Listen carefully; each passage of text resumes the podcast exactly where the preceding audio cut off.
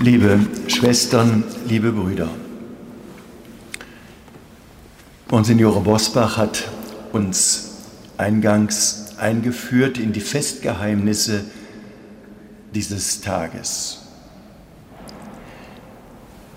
Wir haben gehört, es ist heute der Weihetag dieser wunderbaren Kirche. Wenn wir den Jahrestag der Weihe einer solchen Kirche feiern dürfen, dann dürfen wir uns daran erinnern, dass eine Kirche immer auch ein Abbild von unserem Kirchesein ist.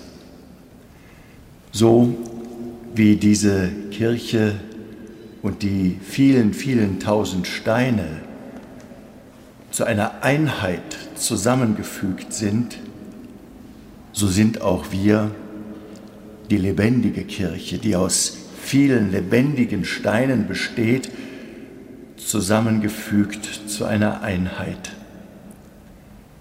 Sie drückt sich aus in unserem gemeinsamen Glauben. Sie findet ihre Einheit im Sakrament der Einheit der Feier der Eucharistie an diesem Altar.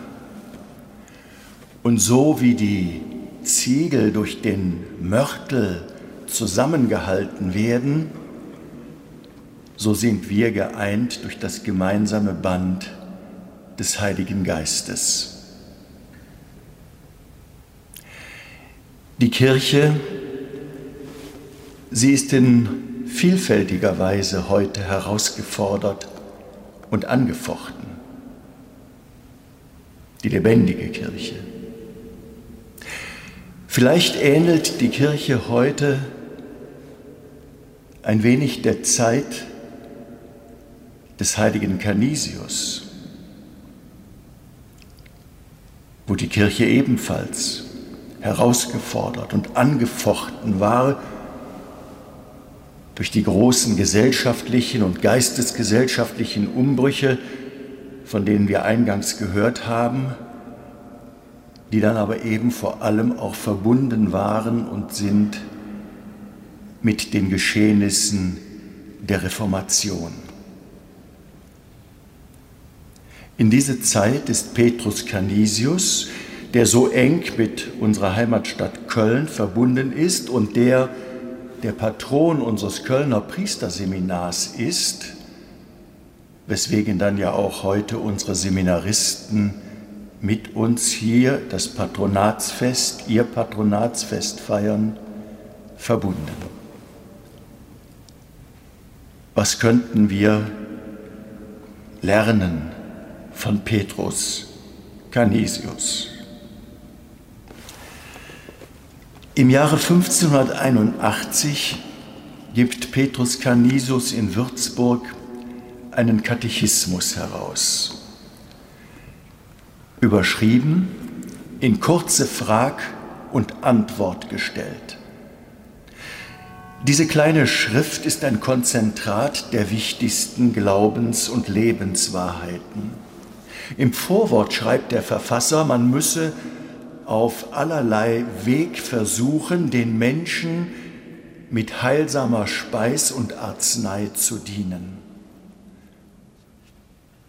Und wie ein guter Katechet nimmt Canisius dazu auch Bilder zu Hilfe, schlichte Holzschnitte, die den Blick aufs Wesentliche lenken.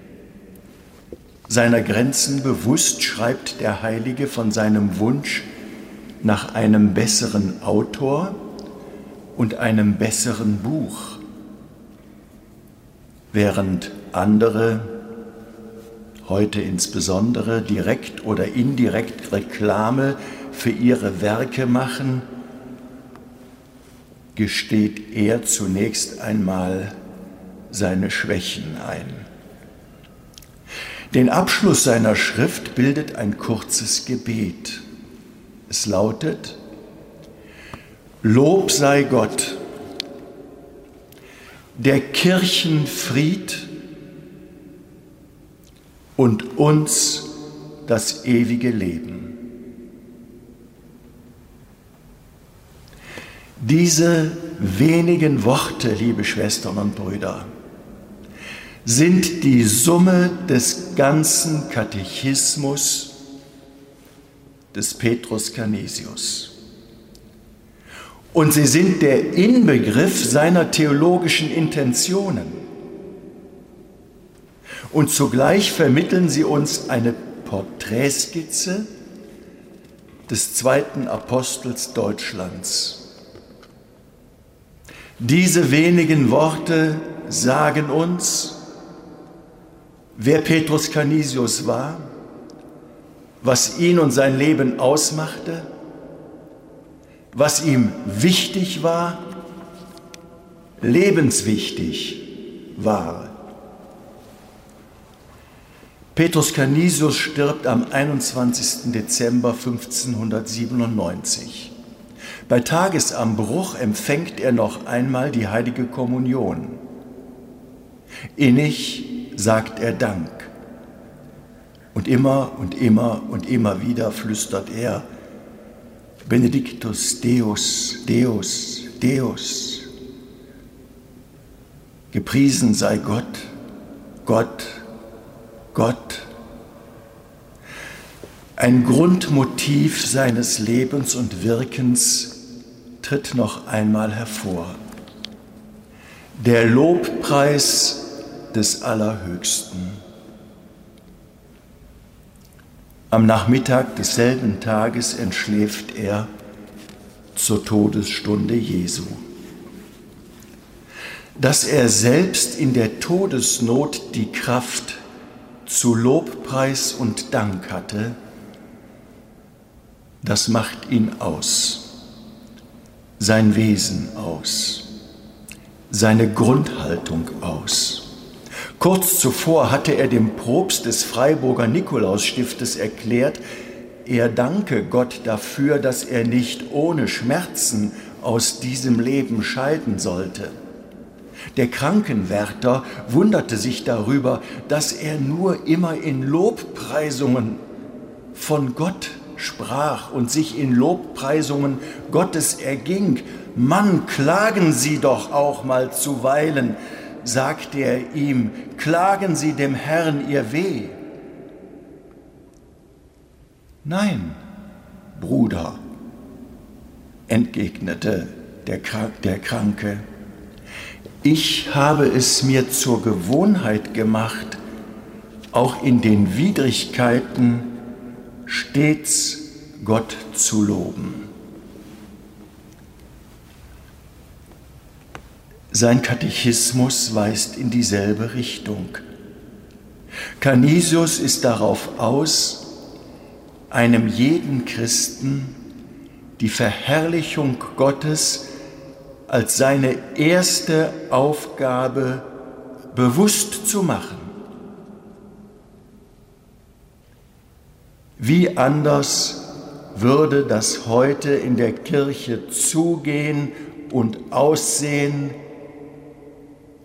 wenn das wieder am Beginn stehen würde, die Verherrlichung Gottes, die erste Aufgabe eines Christen und der ganzen Kirche. Das erste und das letzte Bild in diesem Katechismus gelten denn auch der Verherrlichung des dreieinigen Gottes, zunächst durch die Menschen auf der Erde, und sodann durch den Heiligen im Himmel. Jeden, der irgendetwas beginnt, regt Petrus Canisius zu dem Gebet an, Herr himmlischer Vater, verleihe mir deine göttliche Gnade, alles, was ich tue, dir zum Lob und im Namen unseres Herrn Jesus Christus anzufangen und zu vollenden. Canisius weiß, dass die Verherrlichung Gottes nicht auf fromme Worte beschränkt bleiben darf. Im Gegenteil, sie fordert die entschiedene Entscheidung für ihn, für Christus, für Gott, für das gewollte und gelebte Ja zum Willen des Vaters so wie Christus es vorgelegt hat, der ja in diese Welt gekommen ist, um den Willen Gottes zu tun, den Willen des Vaters zu tun, wie uns die Schrift erinnert. Canisius ist entschlossen, sich ohne Wenn und Aber Christus zu übergeben, sich ihm zu übergeben mit Haut und Haar, sich ihm in allem anzuschließen. Und er hält das nicht für etwas Besonderes, nicht für einen großartigen Heroismus. Es geht für ihn um die von einem jeden geforderte Grundentscheidung. Und deshalb empfiehlt er im Katechismus allen das Stoßgebet, Vater, dein und nicht mein Wille geschehe. Zu diesem Willen gehört die Gabe des Friedens. Gott ist der Gott des Friedens und sein menschgewordener Sohn will nicht nur Frieden bringen, er wird der Friede sein, wie das schon der Prophet Micha verheißt und Paulus bekennt, er ist unser Friede. Im Gloria beten wir gleichsam wie in einem Atemzug, Ehre sei Gott in der Höhe und Friede den Menschen auf Erden seiner Gnade. Dem entspricht das Miteinander des Canisius-Gebetes. Lob sei Gott, der Kirchenfried. Die Verkündigung des Friedens, liebe Schwestern und Brüder, gehört zum Geheimnis der Menschwerdung Jesu. Der Einsatz für den Frieden zu seinem ganzen Leben, bis er am Kreuz Frieden stiftet durch sein Blut. Und der Auferstandene tritt seinen Jüngern entgegen und sagt zu ihnen, Friede sei mit euch, wie mich der Vater gesandt hat, so sende ich euch. Will die Kirche diesem Auftrag gerecht werden, muss sie selber im Frieden leben. Dass dies zu seiner Zeit und leider auch heute nicht, weithin nicht der Fall, damals war und ist, das hat Petrus Canisius damals bedrückt und bewegt, so wie es viele von uns heute bedrückt und bewegt. In einer Denkschrift für Bischof Friedrich von Wirsberg legt Petrus Canisius den Finger in die Wunden. Er schreibt, die katholische Religion hat in den wichtigsten Sprengeln Deutschlands nicht weniger von innen und im Verborgenen von Hausgenossen und falschen Brüdern mehr zu leiden als von äußeren Feinden und Heretikern. Wie sich doch die Zeiten ähneln. In etlichen Schriften fällt auf, dass er mit Blick auf den inneren Zustand der Kirche, auf ihre Friedlosigkeit, härtere Worte gebraucht für die, die in der Kirche sind, als wenn er sich mit den Gegnern auseinandersetzt, die sie von außen angreifen. Der Friede in der Kirche und der Welt ist dann auch ein zentrales Anliegen des allgemeinen Gebetes, das wir Petrus Canisius verdanken und das wir auch in unserem Gebetbuch finden. In seiner Mitte steht die Bitte, verleihe uns, o Herr des Friedens, rechte Vereinigung im Glauben, ohne Spaltung und Trennung Bekehre unsere Herzen zu wahrer Buße und Besserung des Lebens. Zünd an in uns das Feuer der Liebe, gib einen Hunger und Eifer zu aller Gerechtigkeit. Klipp und klar, liebe Schwestern und Brüder, wird hier genannt, was zum Frieden in der Kirche gehört. Die Einheit im Glauben die Erneuerung des christlichen Lebens, das Feuer der Liebe und die Gerechtigkeit, die jedem das Seine zukommen lässt. Als Petrus Canisius in seinem Leben immer wieder verleumdet wird, als man verbreitet, er sei evangelisch geworden und stehe ohnehin nicht hinter seinen Worten, verfasst er eine eindeutige Klarstellung, ein bewegendes Bekenntnis zum Herrn und zu seiner Kirche.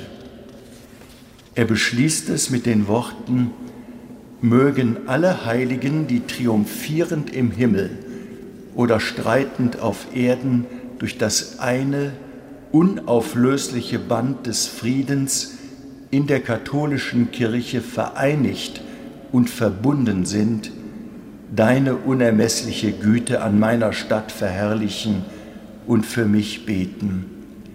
Du sollst der Anfang und das Ende von allem Guten sein, das ich tue.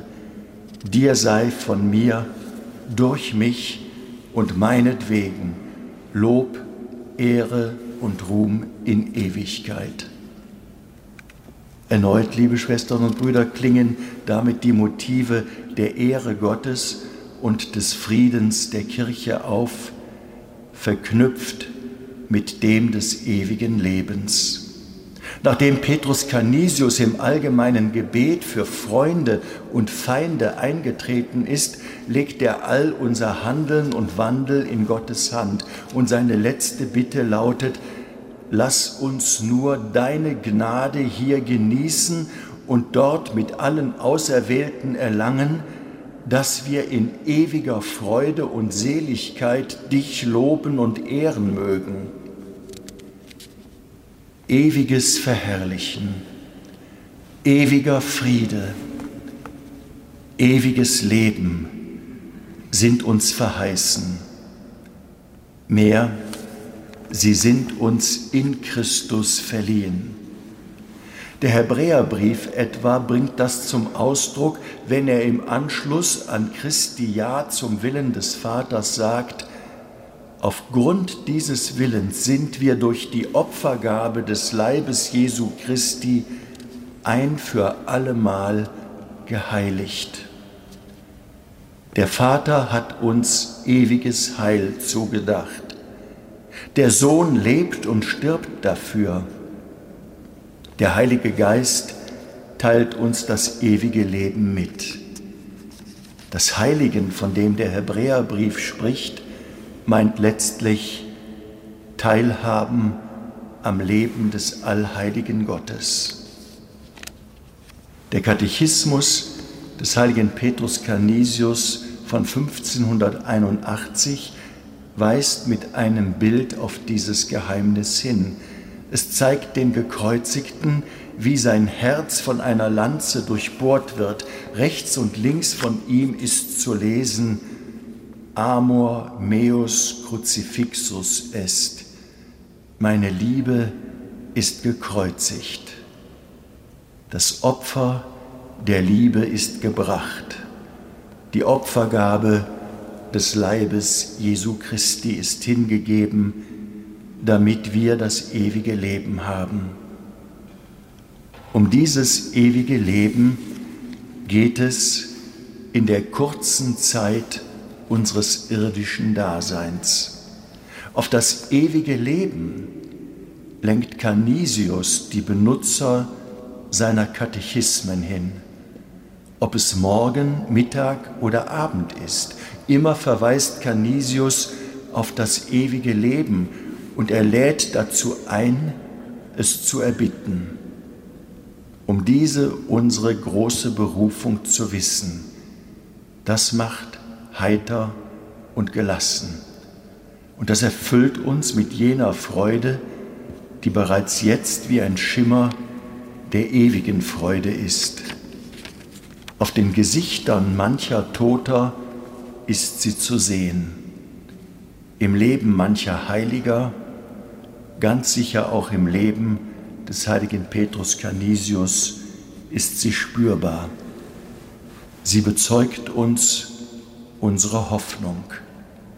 Sie ruft uns aber auch, diese Hoffnung zu nähren.